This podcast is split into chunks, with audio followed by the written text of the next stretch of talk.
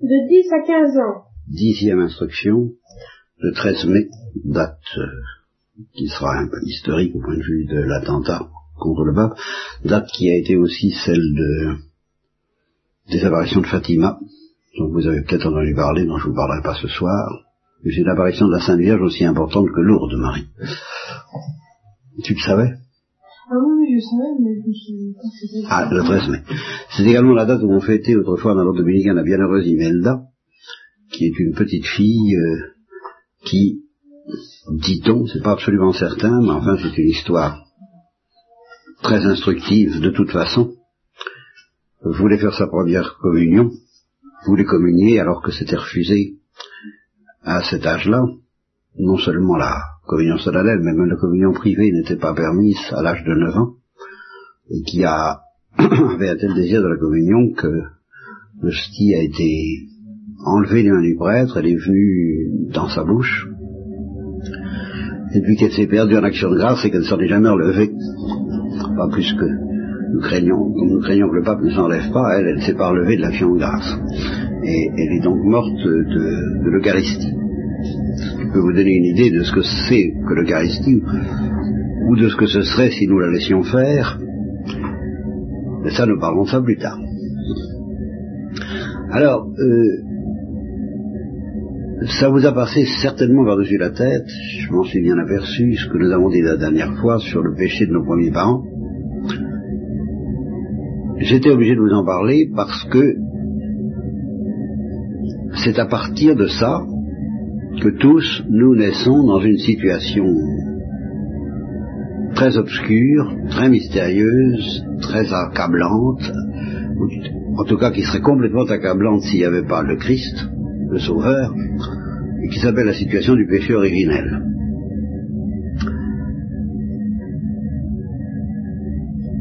Ce que je voudrais, c'est que vous fassiez un effort de loyauté avec vous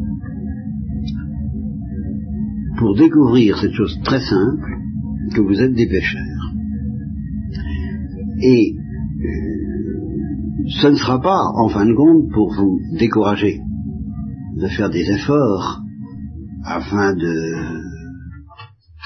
d'être de bons éléments, de bons enfants, de bonnes guidouilles éventuellement, ou de bons élèves euh, en classe, ou de bonnes chrétiennes, ou de bons chrétiens, ou de bons brancardiers. Euh, je ne veux pas du tout vous décourager, au contraire, de faire tous ces efforts-là, mais si vous vous imaginez que euh, ça vous permet d'oublier que vous êtes pécheur ou pécheresse, si, ou si vous vous imaginez que en faisant ce qu'il faut, vous arriverez à pouvoir vous dire que non, que vous n'êtes pas vraiment pécheur, ou que vous êtes pécheur d'une manière qui n'est pas grave. Vous voyez, c'est ça que, que, je voudrais vous mettre dans la tête. Parce que c'est ça qui peut être votre tentation. C'est que si vous faites attention à la bonne éducation chrétienne que vous est donnée, ou à certains principes que vous découvrez, et si vous choisissez d'avoir la foi ou d'aller dans la bonne direction, vous vous direz, bon, oui, c'est vrai, d'accord, je suis pas parfait. Alors, ça, je sais que je n'ai pas besoin de vous interroger. Si je vous demandais, êtes-vous parfait? Eh chacun et chacune d'entre vous dirait non, non, non, non, je ne suis pas parfait. Bien. Mais ce que vous penseriez, vous risquez de penser plus ou moins, sans l'avouer, remarquez que je pourrais vous interroger, mais pour le moment j'ai pas envie, on va voir, c'est que c'est pas si grave que ça. Et vous vous direz peut-être que c'est pas si grave que ça à cause de Jésus-Christ, théoriquement. Mais pratiquement, c'est pas tellement à cause de Jésus-Christ, c'est parce que vous ne pouvez pas vous empêcher de faire une différence entre les péchés que vous commettez et puis, eh bien, un crime comme celui qui vient d'être commis.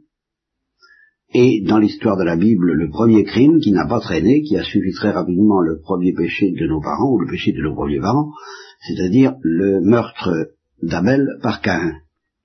Alors ça, quand vous êtes devant les, horreurs et les monstruosités qui s'abattent sur la terre, d'un côté ça peut vous faire peur, mais de l'autre ça peut vous rassurer. je peux vous rassurer en ce sens que vous vous dites, je suis tout de même pas comme ça. Voilà.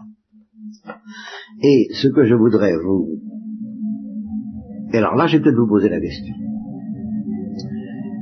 Je vais vous essayer de vous montrer que la situation euh, est, beaucoup plus sérieuse que vous ne le pensez, autant dans l'ordre du mal que dans l'ordre du bien. Et je vais vous expliquer. Je vais vous dire tout de suite où je veux en venir pour l'ordre du bien. Je veux dire par là que vous vous dites, je suis pas parfait, mais c'est pas si grave que ça. Bien. Supposons que ce soit vrai. En fait, c'est pas vrai, mais on va y revenir. Supposons que ce soit vrai. Je vous poserai encore une autre question, et je vais vous la poser. Supposez qu'en effet, vous soyez pas parfait, mais que ce soit pas si grave que ça, est-ce que ça suffit pour entrer au ciel? Non. Non. Alors, est-ce que vous, il y en a un ou une d'entre vous qui pourrait me dire alors quel est le, qu'est-ce que c'est qui vous manque pour entrer au ciel, même si vous êtes simplement, si vous êtes dans l'état de grâce? Alors, remarquez, si vous êtes dans l'état de grâce, théoriquement, vous allez au ciel. Hein? Je vous l'ai dit, si vous avez la soif de Dieu, vous allez au ciel. Et cependant, ça suffit pas tout à fait, en effet. Alors, est-ce que euh, ça, ça, ça, veut dire que vous risquez euh, d'aller au ciel, en effet, mais en passant par un lieu de souffrance bien connu de certains, du moins, qui s'appelle le purgatoire. Bon. Même si vous êtes simplement pas parfait, euh, mais convenable. Alors, qu'est-ce qui vous manque pour aller au ciel? Alors directement Pas seulement d'y aller un jour, mais directement. Alors, Marie, euh, Claire d'abord, parce qu'elle a fait Bah, la sainteté. la sainteté. Voilà un mot. Bon, c'est un, c'est un mot. C'est que quand on est saint qu'on peut aller au ciel. Quand on est saint, on peut aller au ciel. C'est un mot important. Je le retiens. Alors, euh, la pureté dit Dominique, Marie non. Hum, hum. L'humilité, Marie. Oui, la sainteté. La sainteté. Ça a été prise de vitesse. L'humilité, oui, très bien. Oui. c'est pas tout. Non, c'est c'est pas, c'est beaucoup. Ah, bon, alors, euh, Oui, on peut être très humble en étant, euh, je sais pas, euh, plus charitable. bien sûr, bien sûr. Alors, euh, je, je, je- tout ça, c'est pour en arriver à un mot que vous n'avez pas prononcé et, et qui est essentiel précisément pour nourrir l'humilité et pour définir, d'ailleurs, la sainteté. C'est- c'est pour vous mettre les choses en place. Marie, non? Euh, Non, ça, ça, ça, ça à l'humilité. Euh, Jean-Philippe Alors, l'amour des autres comme soi-même, euh, ben, vous pouvez tout de même espérer que vous vous orientez, quoi, assez sérieusement vers euh, des autres femmes, quoi. Euh, euh, non, il y a un mot extrêmement profond et que je vais vous dire, vous inquiétez pas, là, Dominique, t'avais encore comme tu cherches, non. Bon. Ce mot extrêmement profond et sur lequel je vais vous interroger alors. C'est l'innocence. C'est justement ce qu'on a appelé l'innocence originelle. Alors c'est là où je voudrais vous interroger les uns les autres, même dans les meilleurs moments, est-ce que vous pouvez dire je suis innocent Que vous sentez que vous avez retrouvé l'innocence. Vous Alors on n'entre pas au ciel sans avoir retrouvé l'innocence.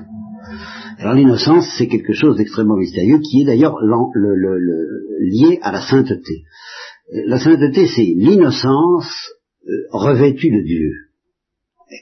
Et je, vous allez voir la différence. Les animaux sont innocents. Ouais, vous voyez. Les animaux sont innocents. Oui, Marie. oui, qu'est-ce que tu allais dire? Alors voilà, je... Eh, L'innocence, innocence, c'est-à-dire que c'est que l'innocence, c'est le fait, c'est négatif si vous voulez l'innocence, c'est le fait d'être entièrement préservé de toute atteinte du péché. Eh Bien, nous ne naissons pas innocents et nous ne sommes pas innocents et quels que soient nos efforts pour cravacher l'encens de la vertu, nous ne pouvons pas par nous-mêmes devenir ou redevenir innocents. Marie, non. Mais juste au moment où, après tout confessé, on est à nouveau innocent. Alors ça, c'est un dé- détail, euh, c'est un détail sur lequel nous parlerons. Nous, il ne faut pas aller trop vite vers la pratique. Je suis obligé de te dire non, parce que euh, normalement, normalement, hein, le sacrement de pénitence te délivre du péché mortel, c'est-à-dire qu'il te redonne l'état de grâce si tu l'as perdu, il te remet en amitié avec Dieu, en état d'avoir soif de Dieu, mais il ne te délivre pas à lui tout seul de toutes les pénitences que tu dois faire pour expier les péchés passés et euh, ce qui serait te remettre dans un état d'innocence. C'est ça que je ne peux pas t'expliquer tout de suite. Oui, Marie? Euh, Je comprends pas ce que vous dites, parce que on pourrait croire que vous nous dites que ça ne sert à rien d'aller se confesser. Ah, pas du tout. Bah, Parce que l'innocence, euh, si la, la confession ça sert à rien, pas du tout. On euh, à moins qu'on soit dans un état de... Enfin, j'ai peut-être mal compris. hein. Ta question n'est pas bête. euh, euh, Par Dominique d'abord. la confession sert à faire le sang, le sang de Christ. Certes, ô combien. Non, enfin, je ne sais pas, je, C'est très juste. Je, je ne savais pas, mais on ne voit pas. Ah bah non, non, euh, généralement on ne voit rien, non, ça. Comme pour le baptême d'ailleurs, on ne voit pas le sang du Christ. Marie, Claire, Vous dites qu'on peut pas, euh, un homme peut pas devenir innocent sur terre par lui-même, mais est-ce que... par lui-même, hein. Oui, mais est-ce que, euh, avec la, la grâce de Dieu, il peut devenir innocent sur terre? Oui, Oui. on peut retrouver l'innocence originelle et c'est précisément ce qu'on appelle la sainteté. Parce que la sainteté, c'est pas seulement l'innocence, oui, une petite seconde, euh, c'est l'innocence qui justement, euh, n'offrant aucune résistance à Dieu, se laisse envahir par Dieu, et à ce moment-là, lorsque l'innocence est envahie par l'amour de Dieu, alors ça s'appelle la sainteté. Euh, Tous les saints sont innocents. tous les saints qui ont, qui ont été au ciel directement, Oui, on retrouvait l'innocence, ou canonisé ou non. et sur terre, Ah oui, avant de mourir, au, au moins quelques instants avant de mourir, ou au moment de leur mort, enfin, ils ont retrouvé l'innocence originelle, sans quoi ils auraient dû passer par le purgatoire. Euh, a- attention là, là, ça, ça, se- ça, se bouscule un peu. Euh, je crois Doudou d'abord, je crois que Quand on n'a pas la foi, on peut retrouver l'innocence. euh, non, mais qu'il y a que je vous apprendrai plus tard, c'est qu'on peut avoir la foi sans le savoir. C'est une, c'est une question difficile, ça. Euh, Jafar Ça veut dire j'étais naissance, Ah. de. Parfaitement, c'est ce qu'on appelle justement, même avant l'Immaculée Conception, elle a retrouvé l'innocence originelle dans le sein de sa mère. Moi j'aimerais bien vous expliquer ce que vous expliquez à euh, Marie, parce que je pense l'histoire de la confession. oui, ben, c'est ça, bien sûr. Je, je- je me rends bien compte que ça, il va falloir que j'y arrive, mais faut que je vous donne la parole. Marie, non? Mais euh, quand un saint, alors c'est quelqu'un, un saint qui va forcément, qui, pa- qui passe pas par le purgatoire. Voilà, alors on peut définir la sainteté de deux façons, vous voyez. Il y a euh, la, la sainteté, c'est le propre de Dieu. Alors, quiconque reçoit l'amitié avec Dieu, l'amour de Dieu, la soif de Dieu, comme je vous disais la dernière fois, bon, il est, il est, il est comme touché par Dieu, il est comme marqué par le doigt de Dieu, et par conséquent, je dirais, la sainteté repose sur lui. Donc, en ce sens-là, dans la mesure où, comme je l'espère, vous êtes tous en état de grâce, vous êtes tous et toutes des saints, et nous sommes, puisque je dois l'espérer aussi pour moi, tous des saints ce soir. En ce sens que la sainteté de Dieu repose sur nous par le sang du Christ. Et là, vous voyez clairement à quoi sert la confession, c'est pas difficile. La confession, le péché mortel nous fait perdre cette sainteté, et la confession nous le fait retrouver. Bien. Non, là, je, je termine. Une seconde. Marinon, putain, je prends la liste d'attente. Marinon, Marc. Bien. Bon, alors, euh, nous retrouvons donc à chaque confession, et puis pas seulement à chaque confession, nous le verrons, mais normalement par la confession, si nous avons perdu la sainteté, et si nous avons les dispositions nécessaires pour que le sacrement agisse, nous retrouvons la sainteté à chaque fois. Mais, ce qui caractérise notre situation, même une fois que nous avons retrouvé la sainteté sur la terre, tant que nous ne sommes pas purifiés, complètement purifiés, c'est que nous sommes à la fois des saints et des pécheurs. C'est ça le paradoxe d'un chrétien. C'est ce qui fait dire à Saint Paul lui-même dans une épître, Malheureux homme que je suis, je sens deux hommes en moi. Le bien que j'aime, je ne le fais pas, parce que même si je suis marqué par la sainteté de Dieu, je voudrais faire plus, je voudrais aimer plus, je voudrais me donner plus, et j'y arrive pas. Et le mal que je déteste, je le fais, je voudrais éviter toute faute, toute impatience, toute colère, tout orgueil surtout, et j'y arrive pas. Donc, à la fois je suis un saint parce que je suis marqué par la sainteté de Dieu sur moi, et en même temps je reste un pécheur. Je ne suis pas délivré du péché, donc je ne suis pas innocent. Donc voyez, les animaux sont innocents et ce ne sont pas des saints, parce qu'ils n'ont pas la vie divine, ils n'ont pas le doigt de Dieu qui est posé sur eux, ils n'ont pas la soif de Dieu, ils ne savent pas ce que c'est, mais ils sont innocents. Et les, les, les, chrétiens normaux, normalement, pendant longtemps, pendant une bonne partie de leur vie, normalement, sont des saints, mais ils ne sont pas innocents. Et tant qu'on n'est pas innocent, on est pécheurs. Oui. Même si on commet apparemment des petits péchés, ceci est un troisième point, euh, on est toujours capable, si on ne fait pas attention et si la grâce de Dieu ne nous protège pas, de devenir des monstres, de devenir des meurtriers, de devenir d'être pris par des passions extrêmement dangereuses qui peuvent à tout instant nous ravager. Même si on est des saints et si on sent brûler en nous l'amour de Dieu, ce qui n'est peut-être pas encore votre cas, euh, même dans ce cas, tant que nous ne sommes pas purifiés, nous sommes capables du pire. Donc nous sommes à la fois des saints et des pécheurs. Nous ne sommes pas innocents. Et alors, à la longue, à force bien sûr de se confesser, de communier, de chercher à laisser grandir en nous la soif de Dieu, cette soif nous purifie de toutes les racines du péché et à la fin, enfin à la fin du traitement, qui peut être plus ou moins long, on retrouve l'innocence originelle.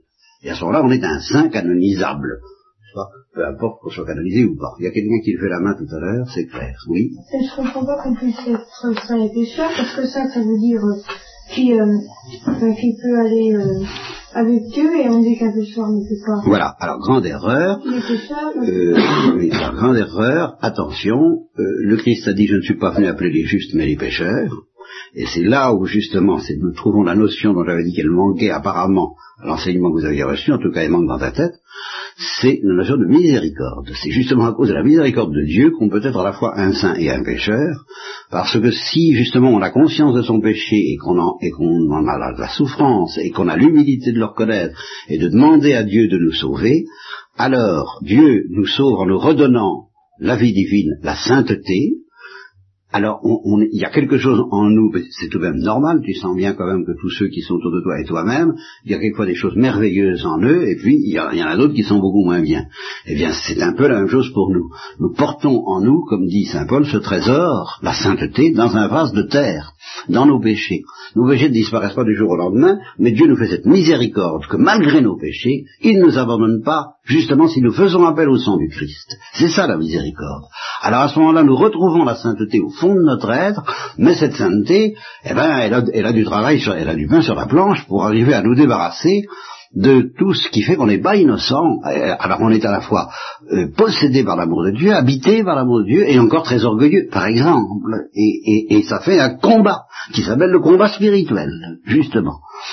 Mais ce combat, euh, la clé de ce combat, c'est justement de savoir recourir à la miséricorde. Si on s'imagine qu'en effet, du moment qu'on est un saint, on cesse d'être un pécheur, alors euh, c'est très désespérant, parce que ou, bien on est un pécheur et on ne peut pas aimer Dieu, ou bien on aime Dieu et alors on peut se pavaner. C'est pas du tout ça on, aime Dieu comme de pauvres pécheurs, priez pour nous, pauvres pécheurs, et qui demandons à tout instant d'être délivrés de tout ce qui reste de mauvais en nous, malgré la sainteté de Dieu qui a accepté d'habiter parmi nous, exactement comme le Christ a accepté d'habiter parmi les pécheurs. C'est ça le mystère de l'incarnation. Il y a eu un main qui s'est élevé. Euh, moi, parce que je voudrais savoir ce que vous appelez le péché mortel. Ah ben c'est très simplement le péché qui, parce que on se détourne vraiment de, la volonté de Dieu de manière grave nous fait perdre la soif de Dieu. Oui, mais on s'en rend pas forcément compte. Non. Sauf que on est capable tout de même de savoir, sans quoi il n'y aurait pas de faute, qu'on a fait quelque chose de grave. Si on, était absolument incapable, on, quelquefois on ne veut pas le savoir, parce que c'est ce que ça, s'appelle endurcir son cœur. Alors là, évidemment, on dit moi non, bon, ça va, ça c'est encore plus coupable.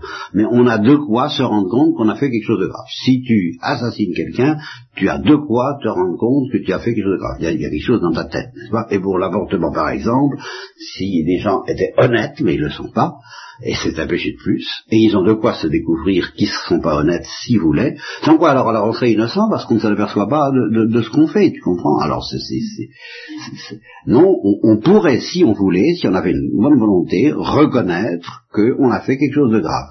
Alors à ce moment-là, l'Église nous apprendrait que ça a comme conséquence alors en effet, qu'on a perdu la soif de Dieu, ça, on n'est pas obligé d'en avoir conscience. Et pourquoi on dit qu'il y a un enfant et qu'il nous sent euh, Ah bah ça c'est une manière de dire attention, à partir du moment où un enfant reçoit le baptême, alors étant qu'il n'a pas posé un seul acte humain, alors oui, j'ai oublié de vous le dire, c'est pour ça qu'il est important de baptiser les enfants avant qu'ils aient l'âge de raison, Un enfant baptisé retrouve l'innocence originelle. Et tant qu'il n'a pas posé un seul acte humain, il est innocent. Seulement, dès qu'il se met à poser des actes humains, en vertu d'une permission divine dont je vous reparlerai plus tard, bah, il se met à pécher, et alors il repère l'innocence. Mais il a retrouvé l'innocence originelle en un sens, il a de, de, de par le baptême, clair. Est-ce qu'on peut ne, pas être en état de grâce et euh, sans avoir euh, commis de péché mortel? Non. Euh, ah bah si, si en vertu du péché originel justement. Si un, un, un enfant n'est pas baptisé, ou si, euh, pour une, d'une manière quelconque, le péché originel ne lui est pas enlevé, ben, il, il, est conçu en n'étant pas en état de grâce. C'est justement ça le péché originel, c'est d'être conçu sans... Alors quelqu'un qui a l'âge de raison, concrètement, euh, il est de deux choses l'une. Ou bien il, il, ajoute un péché personnel au péché originel, ou bien il se convertit. Et à ce moment-là, il... oui, alors ça, moi non plus, je, moi je peux pas t'expliquer ça ce soir. Je te demande pardon, mais là tu me poses des questions trop difficiles. Je peux pas répondre immédiatement c'est pas indispensable ça. Euh, vous avez simplement euh, normalement, euh, si on n'a pas fait de péché personnel, on, est dans l'état de grâce. Il n'y a qu'une exception, c'est le, péché originel chez ceux qui n'ont pas encore commis d'acte. Mais normalement, c'est le péché personnel qui fait perdre l'état de grâce. Doudou. Et Adam et Ève étaient innocents Ah bah oui, tout à fait. Ils avaient justement ce qu'on appelle l'innocence originelle, et ils l'ont perdu par le péché dont j'ai essayé de vous valer la dernière fois, et ça n'a pas été brillant. Ça, alors là, je reconnais que ça n'a pas été très clair. En tout cas, il y a eu quelque chose, quoi. Et j'ai voulu simplement vous expliquer que c'est quelque chose d'autre que ce que vous connaissez. Pourquoi? Parce que les péchés que vous commettez vous échappent. Vous les faites en partie malgré vous, et vous êtes malheureux de les commettre. Et c'est justement ça que je vous dis aujourd'hui, c'est que vous, vous découvrez par là que vous n'êtes pas innocent, que le péché habite en vous. On ne pouvait pas dire la même chose à Adam et Ève. Ils étaient royalement libres et le péché n'habitait pas en eux. Et s'ils n'avaient pas péché librement, par euh, un refus de se soumettre à ce que Dieu leur demandait, eh bien ils seraient restés innocents. Voilà ce que j'ai voulu vous dire la dernière fois. C'est Marion, tu as levé la main? Non Qui a levé la main? Bon, clair. Vous avez dit que être innocent, ça voulait, ça voulait dire ne pas, ne pas être tenté par le péché. Ah, j'ai pas dit que ça voulait dire ne pas être tenté. J'ai pas parlé de tentation. La preuve, le Christ a été tenté, et il était bien innocent. Il a été tenté dans le désert, il a été tenté à l'agonie, quand il a dit Père, que ce calice s'éloigne sans que je le boive, n'est-ce pas? Ça, la tentation, et il a été tenté dans le désert par Satan, c'est nous-mêmes dit dans l'Évangile. Donc ça, on peut très bien être innocent et être tenté. Ça, c'est une autre affaire.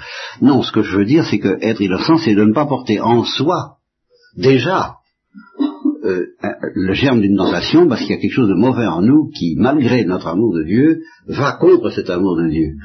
Alors ça, le Christ ne l'avait pas. Il était tenté, mais il était tenté du dehors, il n'était pas tenté du dedans, parce que du dedans, il était pur. Je ne sais pas si tu comprends mieux. Alors, dans ce cas-là, ils ont été tentés. Ils ont été tentés du dehors.